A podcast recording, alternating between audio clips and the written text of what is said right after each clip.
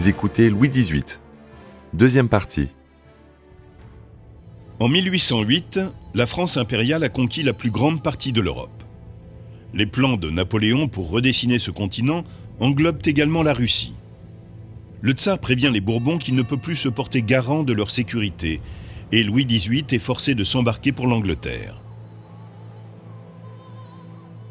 De nouveau dépendants des faveurs de l'étranger, les exilés s'installent à Hartwell House, dans le comté de Buckingham, où résident déjà plus d'une centaine de courtisans. Les Anglais, toujours très pragmatiques, euh, considérant qu'il avait droit à des égards en tant qu'adversaire évidemment de leur ennemi Napoléon. Jean-François Beige, écrivain. Il avait en tant qu'héritier aussi euh, du trône de France, mais comme il n'avait pas beaucoup de chance et comme euh, le gouvernement anglais ne pariait pas un seul penny sur euh, ses chances de revenir au pouvoir, eh bien, on lui avait interdit l'utilisation du titre de roi de France et, le moindre euh, privilège de la noblesse, c'est-à-dire qu'il n'était pas reçu à la cour d'Angleterre et même à certains moments, on a jugé sa présence encombrante et il a fallu qu'il s'exile loin de Londres. Après, il en est revenu, il est allé en Écosse. C'est une vie d'errance. Après le désastre de sa campagne de Russie, Napoléon voit sa puissance décliner. Ses ambitions lui ont valu de nombreux ennemis et ont soumis à rude épreuve les finances du pays. Il est vaincu en avril 1814, quand une coalition d'armées européennes s'empare de Paris. Napoléon est forcé d'abdiquer et envoyé en exil sur l'île d'Elbe, dans l'archipel toscan. Lorsque la, chute de Napoléon, on envisage différentes solutions. Certains pensent que le régime pourrait être rétabli par le. Enfin, qu'on pourrait retrouver un régime impérial avec le fils de l'empereur, le roi de Rome, Frédéric Lacaille, conservateur au château de Versailles. Mais c'est finalement, euh, d'autres poussent pour la République, ça c'est une des constantes de l'histoire de France tout au long du XIXe siècle, mais la République fait toujours peur, parce que la République c'est la Révolution, donc l'anarchie, donc on est toujours très inquiet de ça, et notamment dans les, dans les pays voisins, et c'est finalement donc la solution des Bourbons qui apparaît comme la solution la plus fiable, la plus prudente pour la France et pour ses rapports avec la communauté internationale. Du jour au lendemain, les Alliés approuvent la restauration de la monarchie des Bourbons. Des messagers partent en Angleterre pour informer Louis Stanislas de l'évolution rapide du climat politique. Après avoir vécu 23 ans en marge de la société, il devient soudain Louis XVIII le désiré, celui qu'attend le peuple français pour redresser le pays. En réalité, il n'est pas vraiment désiré. Michel de Decker, écrivain d'histoire il est inévitable parce qu'on n'a personne d'autre à mettre sur le trône de France. Il n'y a que lui. Euh, désirer, je crois que le terme est vraiment excessif. Euh, ce que l'on désirait surtout, c'était la paix. La noblesse et les aristocrates émigrés se réjouissent. Le nouveau roi quitte Douvres pour Calais. Quand il met le pied sur le sol français, il est accueilli par des foules de partisans enthousiastes. Sa nièce, Marie-Thérèse, duchesse d'Angoulême, irrémédiablement marquée par son séjour dans la tour du Temple, est à son côté lorsqu'il entre dans Paris par la porte Saint-Denis, dans une voiture tirée par huit chevaux blancs. Au cours du mois, Louis XVIII donne l'ordre d'exhumer les restes de Louis XVI et Marie-Antoinette de la fosse commune et de les placer dans la crypte royale de la basilique Saint-Denis. Une messe de requiem est chantée dans les églises de Paris pour Louis XVII, sa mère, son père et sa tante.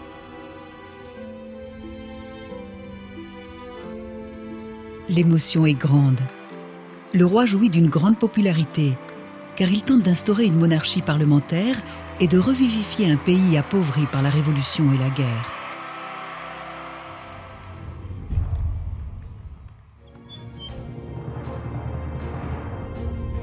Après ces 25 années où la France a connu la Révolution puis l'Empire, quelle est la nature exacte de la Restauration? Va-t-elle pérenniser l'autoritarisme impérial? Ou ramener l'absolutisme de l'Ancien Régime Louis XVIII est un réaliste. Nous sommes au XIXe siècle. La restauration des Bourbons est une période comme la France n'en a encore jamais connue. Les idées politiques que le roi caressait dans sa jeunesse ne sont plus de mise. Il veut oublier les transgressions du passé et embrasser l'avenir. la Révolution lui a appris qu'il ne suffisait pas d'être un héritier légitime. Il doit aussi se soucier de la vie quotidienne de ses sujets qui espèrent, après avoir connu les ambitions napoléoniennes, pouvoir vivre dans la paix et la prospérité. Louis XVIII pense être l'homme qui pourra y parvenir. Le règne de Louis XVIII reflète son désir d'être un monarque modéré. Bien qu'il hésite sur de nombreuses questions, Louis ne doute jamais de sa légitimité. Dans tous les domaines, il montre qu'il est le roi. Il se fait connaître par la grandeur, le luxe et les cérémonies de sa cour, par son attitude royale, ses manières paisibles, l'attention qu'il porte à sa famille et la crainte qu'il peut inspirer. Louis montre également une grande confiance, mais il n'est pas certain qu'il la ressente profondément, dans le fait que le temps est venu pour une politique de modération. Il propose l'amnistie à tous ceux qui ne se montreront pas opposés à la restauration et souligne régulièrement les bienfaits de la paix, de la prospérité et de la réconciliation. Charles, comte d'Artois, qui a tant rêvé de se venger un jour des usurpateurs, est choqué d'apprendre que son frère n'a pas l'intention d'être le roi de la contre-révolution. Pour Louis XVIII, le monarque est au-dessus des partis politiques. Il a le désir de réconcilier les différents partis et classes sociales et de les réunir en hommage autour de son trône. Cela se reflète dans le choix de ses ministres qui représentent toutes les tendances du spectre politique, royalistes, révolutionnaires et dissidents. Il fallait se concilier les grâces des anciens révolutionnaires, il fallait se concilier les grâces de tous les dignitaires de l'Empire, et puis surtout euh, comme c'était la restauration du roi de France, il fallait que le parti royaliste accepte la cohabitation avec euh, la noblesse d'empire, noblesse toute récente, noblesse de parvenus, et avec, euh, y compris avec les assassins du roi, enfin ce que les royalistes appelaient les assassins du roi, c'est-à-dire les conventionnels qui avaient voté la mort du roi. Le roi restitue à de nombreux nobles leurs revenus et leurs titres, mais veille également à ce que l'élite napoléonienne ne se sente pas exclue à la cour. Il accorde ses faveurs à ceux qui lui sont utiles. Et certains disent en 1814 qu'il vaut mieux être l'ennemi du roi que son ami. Les biens de la noblesse et du clergé ayant été saisis, puis vendus comme biens nationaux, il y avait des gens qui s'étaient rendus propriétaires euh, de grands domaines, de grandes propriétés, qui s'étaient au passage enrichis grâce à la Révolution, tout le monde le sait. Eh bien, euh, Louis XVIII, s'il voulait mener une politique de réconciliation, il fallait qu'il reconnaisse la propriété de ces biens nationaux à leurs nouveaux propriétaires. Et ça a coûté cher parce que les anciens propriétaires des biens qui étaient titulaires de domaines sous l'Ancien Régime, eh bien eux, qu'est-ce qu'il a fallu faire? Il a fallu les indemniser. Et tout ça euh, vous montre à quel point la restauration a commencé sous le signe de la complexité administrative et des grandes dépenses. Louis pense que le pays doit se doter d'une monarchie constitutionnelle. Il octroie à ses sujets une charte en affirmant à ses détracteurs qu'elle correspond à l'esprit de notre siècle il s'aperçoit qu'il ne peut plus gouverner comme euh, gouvernait Louis XIV dans sa monarchie absolue. Et il le regrette. Mais on est quand même obligé de lui imposer cette constitution, car elle existe maintenant, la constitution euh, en France. On a quand même connu une république euh, en 92. Alors il dit non, ce n'est pas une constitution. D'abord, je ne veux pas que l'on m'impose de constitution. C'est moi qui vais vous proposer une charte. Donc c'est une manière délicate euh, de dire c'est moi quand même qui fais la loi et qui commande. Mais il est obligé de respecter cette charte et surtout de gouverner avec les parlements. Parce que maintenant, nous ne sommes plus en monarchie absolue, mais en monarchie parlementaire. La charte du 4 juin 1814 va permettre à la France de connaître sa première véritable expérience de monarchie parlementaire et instaure la liberté d'expression et la tolérance religieuse. L'emprisonnement arbitraire est également aboli. Le royaume est devenu un des pays les plus libéraux et les plus tolérants d'Europe. Mais Louis fait aussi un certain nombre de graves erreurs politiques. Il adopte le drapeau blanc des Bourbons et non le drapeau tricolore de la République.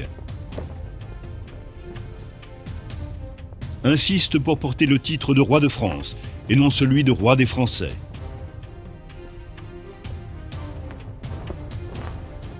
Il commémore chaque année la mort de Louis XVI et de Marie-Antoinette et ne parvient pas à abolir un impôt particulièrement impopulaire. L'armée est toujours bonapartiste, et pourtant Louis ne prend aucune mesure pour la réformer. Cette négligence va avoir des conséquences extrêmement graves pour lui.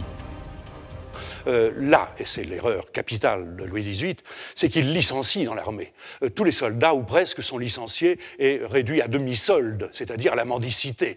Si bien que, évidemment, quand Napoléon aura l'idée de quitter son île d'Elbe en 1815, les soldats vont se dire Mais vive l'empereur, on va retrouver du travail Quand Napoléon apprend que les anciennes querelles se sont rallumées, il voit là une possibilité de revenir au devant de la scène. Toujours audacieux et maître dans l'art de saisir le moment opportun, Napoléon s'enfuit de l'île d'Elbe pour lancer ce qui est l'un des plus grands retours au pouvoir de tous les temps. Avec quelques centaines d'hommes seulement, il accoste dans le sud de la France et entreprend une longue marche vers Paris. Louis XVIII envoie des soldats pour arrêter l'avance de Napoléon. Mais lorsqu'il retrouve leur ancien chef, ceux-ci tombent sous son charme, baissent les armes et se joignent à lui tandis qu'il se rapproche de la capitale. Le prestige du chef militaire était si fort que euh, finalement euh, des maréchaux, le cas le plus célèbre étant le maréchal Ney, euh, ont finalement trahi le pouvoir de Louis XVIII auquel il s'était pourtant rallié pour rejoindre Napoléon et Napoléon peut se réinstaller au pouvoir La population ne résiste pas à l'image si romantique de l'ancien empereur. Des foules se rassemblent pour l'accueillir les bras ouverts. Sans la protection de son armée, Louis XVIII doit choisir entre la guerre civile et l'emprisonnement. Il fuit de nouveau la France, permettant ainsi à Napoléon, porté par l'enthousiasme populaire, de reprendre le pouvoir. Quand la nouvelle parvient aux gouvernements étrangers, une coalition se met en place. Sous le commandement d'un Britannique, le duc de Wellington, les forces alliées rencontrent les Français en Belgique, près du village de Waterloo. Les 100 jours se terminent par la défaite de l'empereur, vaincu par les forces anglaises et prussiennes lors de la bataille de Waterloo. Napoléon est envoyé en exil sur le rocher de Sainte-Hélène, une île britannique située au milieu de l'Atlantique Sud. Des rumeurs selon lesquelles Louis-Philippe, duc d'Orléans, cousin de Louis XVIII aux idées libérales, serait sur le point de se déclarer héritier du trône, poussent le roi à précipiter son retour à Paris et à reprendre les rênes du pouvoir.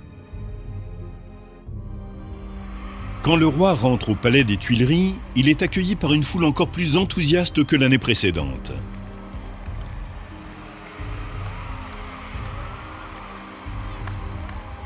Mais il ne retrouvera pas au cours de cette seconde restauration l'aura qui l'entourait lors de la première.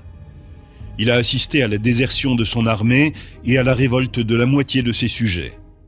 Sa fuite, bien que compréhensible, l'a présenté en état de faiblesse. Il revient avec une image amoindrie qui ne pourra s'estomper. À présent, le roi doit affronter une nouvelle humiliation les Alliés lui imposent un traité qui l'oblige à entretenir pendant cinq ans des forces étrangères d'occupation, à verser des indemnités de guerre et à rendre les collections d'œuvres d'art prises par Napoléon dans les capitales européennes.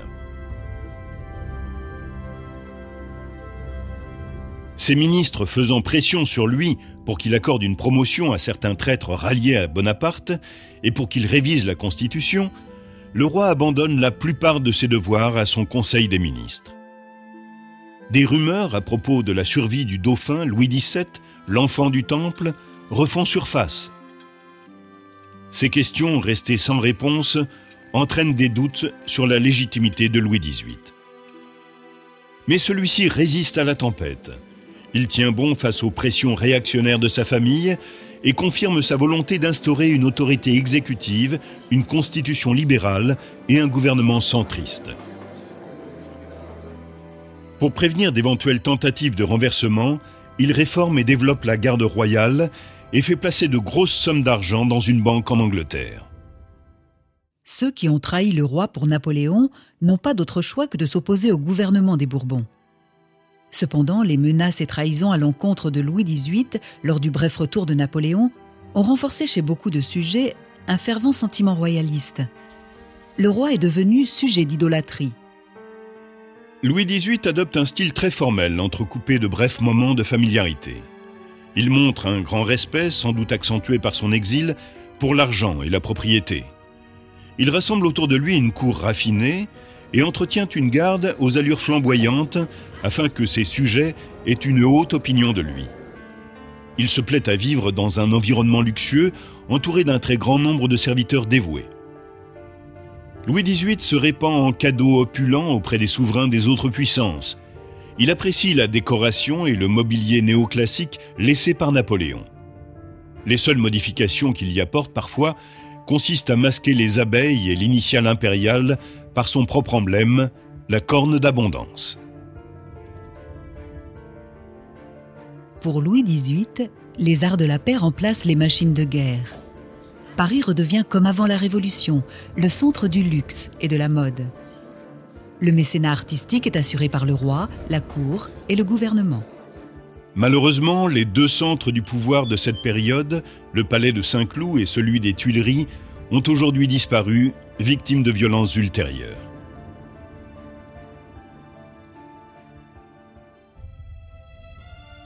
Louis XVIII, en mauvaise santé depuis des années, commence à décliner au printemps 1824.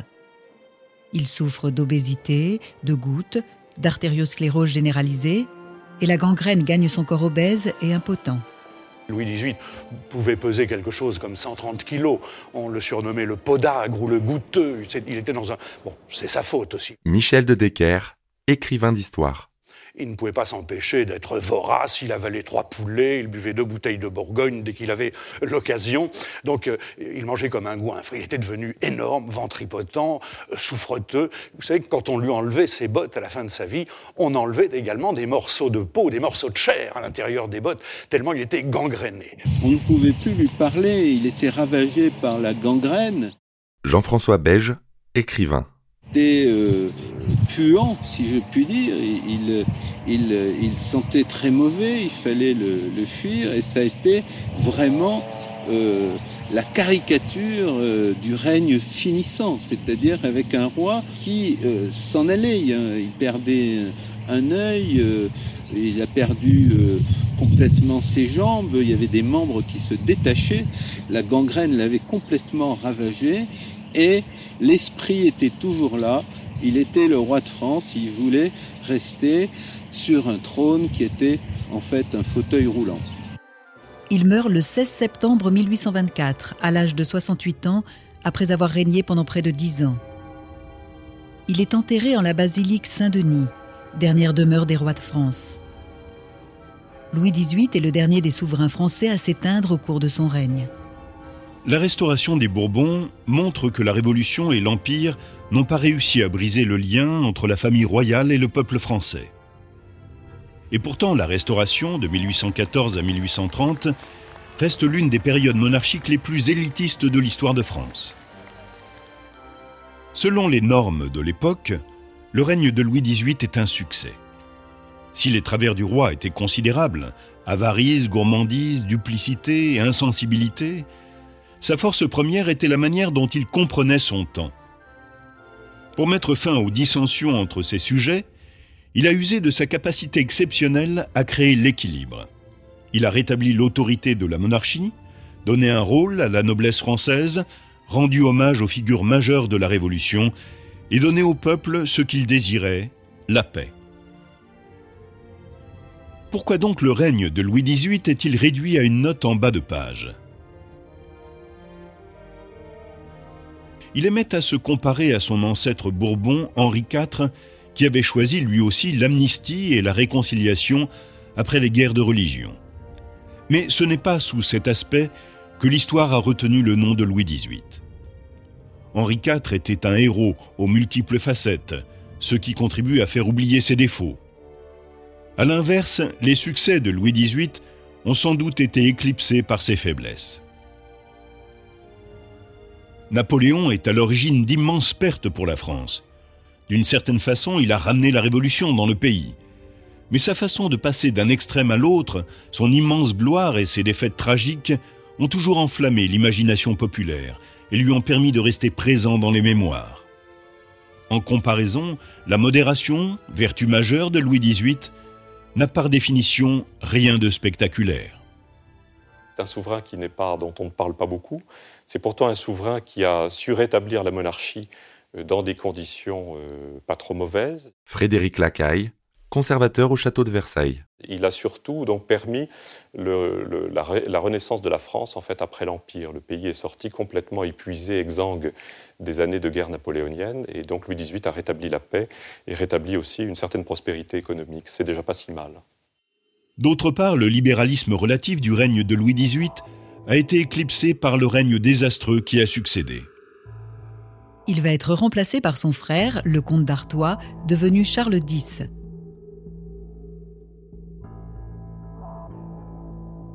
Celui-ci, avec les membres du parti ultra, ont toujours été partisans d'accorder davantage de pouvoir aux souverains et à l'Église. Comme Louis XVIII l'avait prédit, il ne fallut pas longtemps avant qu'il ne suscite le mécontentement général.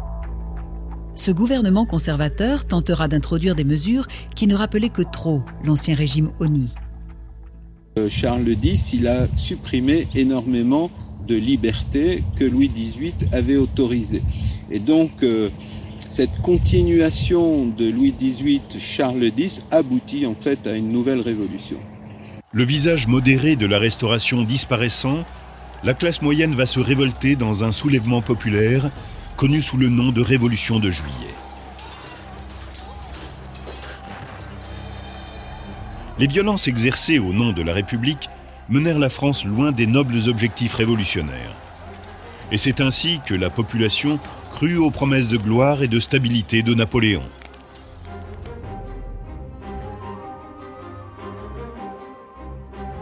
Celui-ci entreprit certaines réformes administratives et judiciaires nécessaires, mais son ambition militaire le poussa dans des conquêtes sans fin. Épuisée par dix ans de campagne, la France se retourna vers la monarchie qu'elle avait délaissée le pays avait besoin d'une constitution libérale et d'une monarchie exécutive forte pour que l'équilibre soit maintenu. À la mort de Louis XVIII, le peuple sortit en masse dans les rues pour lui rendre hommage, ce qui révèle que pour beaucoup de ces sujets, Louis XVIII avait atteint ses objectifs. La restauration des Bourbons prend fin en 1830, mais le combat de la nation pour atteindre la maturité politique ne fait que commencer. La France va devoir revisiter différentes formes de gouvernement. La République, puis à nouveau l'Empire, avant de trouver enfin sa voie.